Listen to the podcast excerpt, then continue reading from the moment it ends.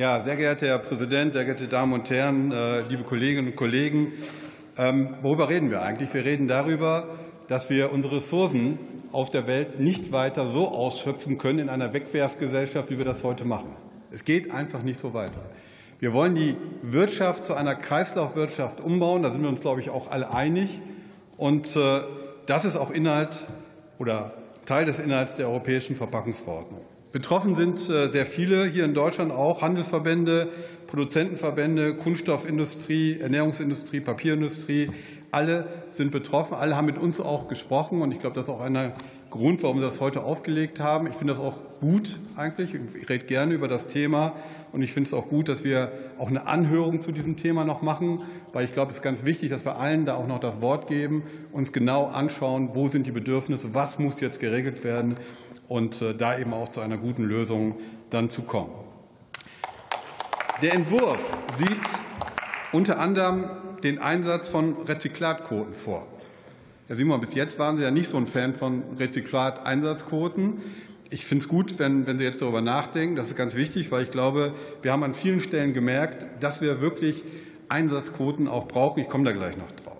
Es geht um Mehrweg, um Rücknahmesystem. Es geht gegebenenfalls auf EU-Ebene auch um Verpackungsverbote. Es gibt auch heute noch Verpackungen, die kann man gar nicht recyceln. Das darf es eigentlich gar nicht geben. Deswegen ist das wichtig, dass wir auf EU-Ebene jetzt darüber nachdenken.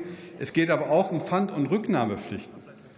Und da kann ich Ihnen, das steht im Antrag noch drin bei Ihnen, dass Sie da Sorgen haben. Die Sorgen kann ich Ihnen schon mal nehmen, weil das ist mittlerweile geregelt. Das heißt, unsere Pfandsysteme, und das ist ja auch eine gute Botschaft, dass die EU das jetzt mal anerkennt, was wir hier gemacht haben, ein gutes System, das wird es auch weiterhin geben. Also diese Angst kann ich Ihnen schon mal nehmen. Ist aber so. Es sag mal, wird eine Anhörung geben, habe ich gerade schon gesagt. Das ist eine gute Sache. Wir müssen uns äh, mit dem Thema beschäftigen, denn diese Verordnung wird sofort gelten. Das ist ganz wichtig. Und deswegen ist ja auch wichtig, dass wir im Vorhinein äh, alles regeln, was dort äh, drin steht. Und das ist insofern gut und das begrüßt auch die Industrie in vielen Bereichen, weil sie sagt, dann haben wir eben europaweit auch einheitliche Regeln. Wir erleben das immer bei Richtlinien, die von der EU kommen, dass dann die Auslegungen in den Ländern sehr unterschiedlich sein können.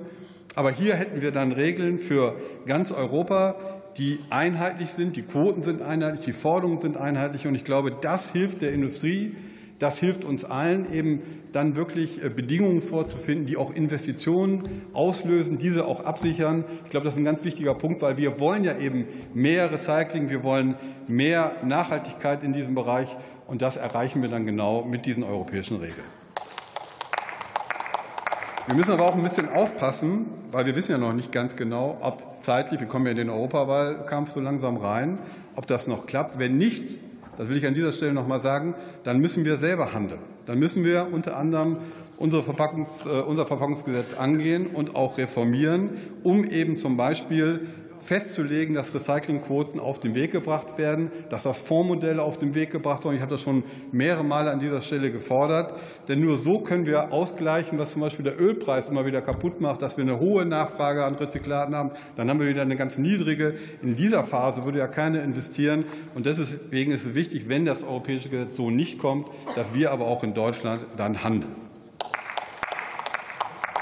Ich sehe das genau wie Sie, Herr Simon. Wir haben eine ganz hervorragende Industrie in diesem Bereich. Wir haben sehr innovative Unternehmen, die Recycling in Deutschland durchführen. Und deswegen ist es auch wichtig, dass wir hier Investitionssicherheit dann wirklich auch schaffen. Aber jetzt komme ich mal zu Ihrem Antrag. Sie haben da so ein paar Sachen geschrieben, die verstehe ich nicht so ganz. Sie haben zum Beispiel geschrieben, dass bei kontaktintensiven Materialien, ja, dass man da noch mal überlegen sollte, ob man das überhaupt, sage ich mal, mit einer Quote versehen sollte. Das ist aber genau der falsche Gedankengang. Wir müssen die Quoten haben. Ich sage immer an der Stelle, ja, ähm, die Quoten sind nicht alles, aber ohne die Quoten ist das alles nämlich gar nichts. Das muss funktionieren. Aber was wir in Europa tatsächlich haben, wir haben zu wenig Materialien für diesen Bereich der Lebensmittel zum Beispiel, die zur Verfügung stehen im Recycling. Das ist ja momentan nur PET. Und da gibt es eine ganze Reihe Unternehmen, die Anträge in der EU gestellt haben und wofür wir sorgen müssen, dass diese Anträge in der EU schneller bearbeitet werden. Das ist genau das, worüber wir jetzt ja gerade eben auch gesprochen haben. Wir brauchen hier schnellere Genehmigungen in diesem Bereich und wir brauchen mehr Recycling und nicht weniger. Also insofern ist da ein Gedankenfehler auch in Ihrem Antrag drin. Dann haben Sie in Ihrem Antrag zum Beispiel geschrieben, dass ähm, Sie wollen, dass bei der Staffelung der Lizenzangabe nur die Recyclingfähigkeit berücksichtigt wird. Das ist der zweite Fehler in Ihrem Antrag, denn wir sind da heute in Deutschland ja schon weiter. Im Paragraph 21 steht ja drin im Verpackungsgesetz, dass wir an der Stelle auch schon die Rezyklateinsätze berücksichtigen. So, jetzt kann man darüber reden, dass der Paragraph 21 unbedingt weiterentwickelt werden muss. Der Meinung bin ich auch. Aber das wäre ja ein Rückschritt, was Sie hier fordern. Und deswegen, sage ich mal, gucken Sie sich den Antrag noch mal genau an. An der Stelle aus meiner Sicht ein schwerer Fehler und auch ein Fehler im Gedankengang. Einfach noch mal überlegen, wo es hingehen soll. Aus meiner Sicht das Fondsmodell. Ich hoffe, das unterstützen Sie dann auch. Damit können wir dann wirklich innovative Verfahren unterstützen und andere Sachen eben verteuern, wo wir genau wissen, sie sind zum Beispiel nicht recycelbar oder sind nicht nachhaltig. Ich glaube, das ist die Zukunft, da müssen wir hin. Und äh, vielleicht können wir uns ja darüber noch unterhalten. Ich glaube, die Anhörung bietet da ein gutes Feld, das auch noch mal miteinander auszutauschen.